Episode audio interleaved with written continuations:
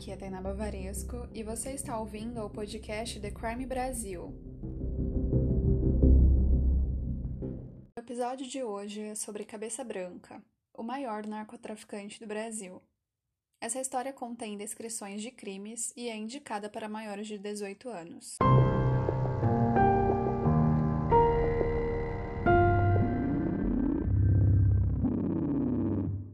Carlos da Rocha nasceu em 11 de julho de 1959 em Uraí, uma cidade próxima a Londrina, no Paraná. Luiz era filho de um pecuarista, gostava de jogar bola com seus amigos nas ruas, serviu ao exército e nessa época era conhecido como pedregoso. Ele cursou dois anos de administração na Faculdade Facar, em Rolândia, no Paraná, e também pretendia voltar à universidade para estudar direito, mas sua vida tomou um rumo diferente. Por volta dos anos 80, ele morava em Londrina. Luiz já realizava atividades ilegais, pois integrava uma família de contrabandistas que importava café ilegal para o Paraguai. Seu pai gerenciava o negócio desde 1950. Naquela época, já era considerado o maior exportador de café do mundo, mesmo que nunca tivesse plantado um pé sequer. Seu pai tinha uma fazenda na fronteira que era usada para escoar o café contrabandeado. Muito valorizado no Brasil por conta do aperto na fiscalização do Instituto Brasileiro de Café, o IBC. O negócio de café era quase que uma espécie de ouro, porque os paraguaios compravam as sacas por preços até 70% maiores do que o negociado no Brasil. Luiz ficou na fronteira, foragido, até descobrir que o negócio do futuro era o tráfico de drogas. Quando ele reapareceu no radar da Polícia Federal, já era conhecido como Cabeça Branca e deixou o contrabando de café para assumir o tráfico de cocaína. Porém, manteve toda a logística de seu pai, aproveitando a rota do café ilegal para traficar cocaína dos países vizinhos. E assim, a trajetória da verdadeira vida criminosa de Luiz Carlos começou. Ele virou amigo e protegido do comerciante Jorge Rafat Toumani, mais conhecido como o Rei da Fronteira, que foi morto em junho de 2016 no centro de Pedro Juan Cabalheiro, cidade paraguaia vizinha a Ponta Porã, e a 323 quilômetros de Campo Grande. Luiz sempre foi conhecido por sua diplomacia e expertise nos negócios. E como já estava acostumado com atividades ilícitas desde sempre, conseguiu comandar por mais de 30 anos um esquema de tráfico internacional de drogas que era responsável por abastecer mensalmente países na Europa, África, Ásia e Estados Unidos. No Brasil, ele também era responsável por fornecer droga ao primeiro comando da capital, o PCC, e ao Comando Vermelho. A droga que Cabeça Branca fornecia era considerada de alto grau de pureza, o que fez com que cerca de 5 toneladas de cocaína fossem fornecidas todos os meses. Cabeça Branca era muito respeitado no mundo do crime. Ele agia com muita discrição e costumava realizar pagamentos de propina para conseguir o silêncio de senadores e deputados no Brasil e Paraguai, de servidores públicos estaduais e federais no Mato Grosso do Sul, Mato Grosso, Paraná, Santa Catarina, Rio Grande do Sul e São Paulo, além de muito provavelmente pagar funcionários dos portos de Santos e Itajaí, por onde escoava sua mercadoria.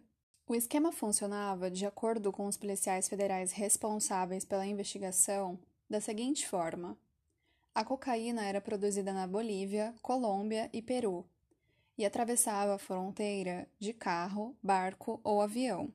Os carregamentos seguiam para fazendas no interior do Mato Grosso e no Mato Grosso do Sul. De lá, a droga era transportada em carretas, normalmente com fundos falsos, para depósitos dos estados do Paraná e São Paulo. O material já era separado por destino com rótulos diferentes que serviam para identificar os clientes e também o grau de pureza da droga, que era separada em lotes. A cocaína deixava os depósitos para os clientes. Uma parte seguia para os portos de Santos e Itajaí, em navios para a Europa e África, depois para os Estados Unidos e para a Ásia.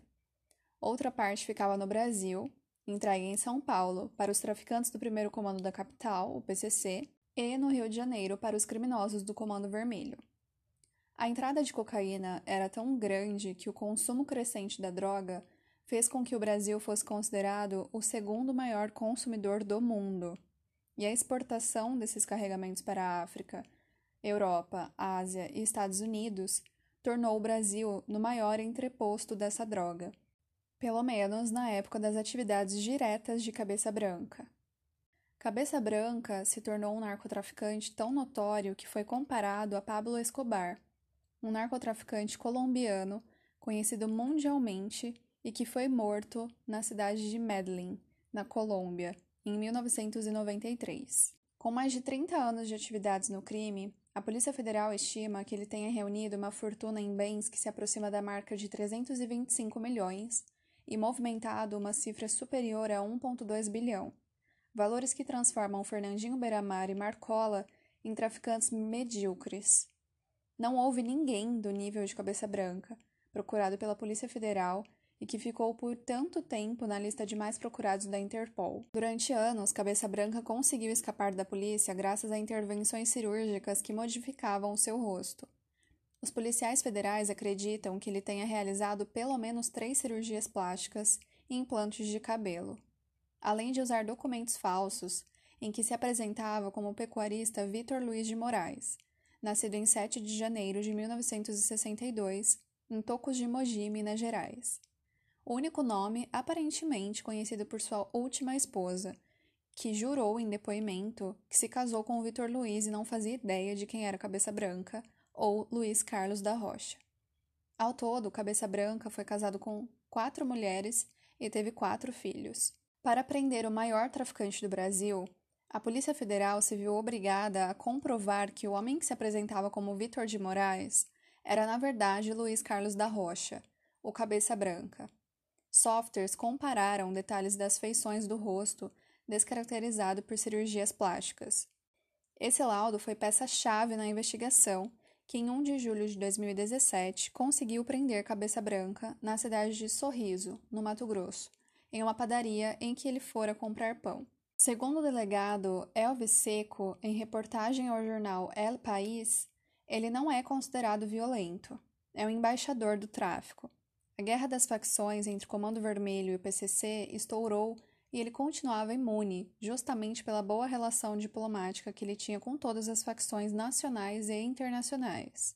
Outros envolvimentos de cabeça branca com a política e o crime organizado no país ficaram evidenciadas em depoimentos da Operação Lava Jato, em que ficou constatado que ele lavava dinheiro e parte dos lucros do tráfico de cocaína com o doleiro Alberto Youssef, um dos principais delatores da Lava Jato. As relações do traficante com a lavanderia que distribuiu o dinheiro desviado da Petrobras a políticos veio à tona num segundo depoimento prestado em 2018 por outro doleiro, Carlos Alexandre de Souza Rocha, o Ceará, que trabalhou para Youssef. É nítido que os negócios prósperos do maior narcotraficante do país só foram possíveis com a colaboração de políticos e agentes de segurança pública que aceitaram propina e colaboraram diretamente com o transporte e com a exportação das drogas. É claro que as mudanças de sua aparência dificultaram a sua identificação. Não é à toa que foi considerado um fantasma ou o narcotraficante sem rosto. Mas depois de anos de investigação e vários becos sem saída, o maior traficante do Brasil foi preso e condenado a mais de 100 anos de prisão Hoje em dia, ele está com 61 anos de idade e cumpre pena em um presídio de segurança máxima. A editora Record lançou no final de março de 2021 a biografia de Luiz Carlos da Rocha, o Cabeça Branca, que foi preso em 2017 pela Polícia Federal após uma caçada de quase 30 anos.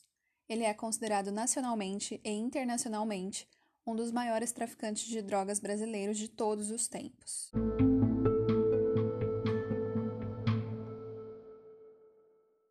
Esse foi o episódio de hoje. Eu espero que vocês tenham gostado.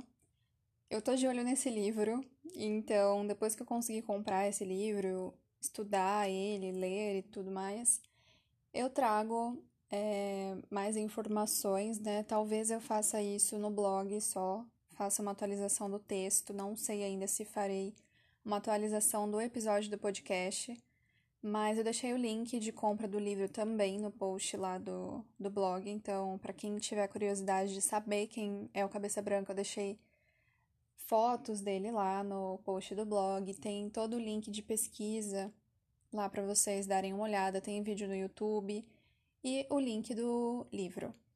Então, é isso. Acessem o blog thecrimebrasil.com.br. Eu vou deixar o link do blog, como sempre, na descrição do episódio, assim como o meu Instagram, Tainá Bavaresco, e o Instagram do The Crime, que é The Crime Brasil. E me siga nas redes sociais, siga o The Crime, dá aquela força, compartilhe o episódio para amigos e amigas que gostam de escutar sobre true crime. E até o próximo episódio.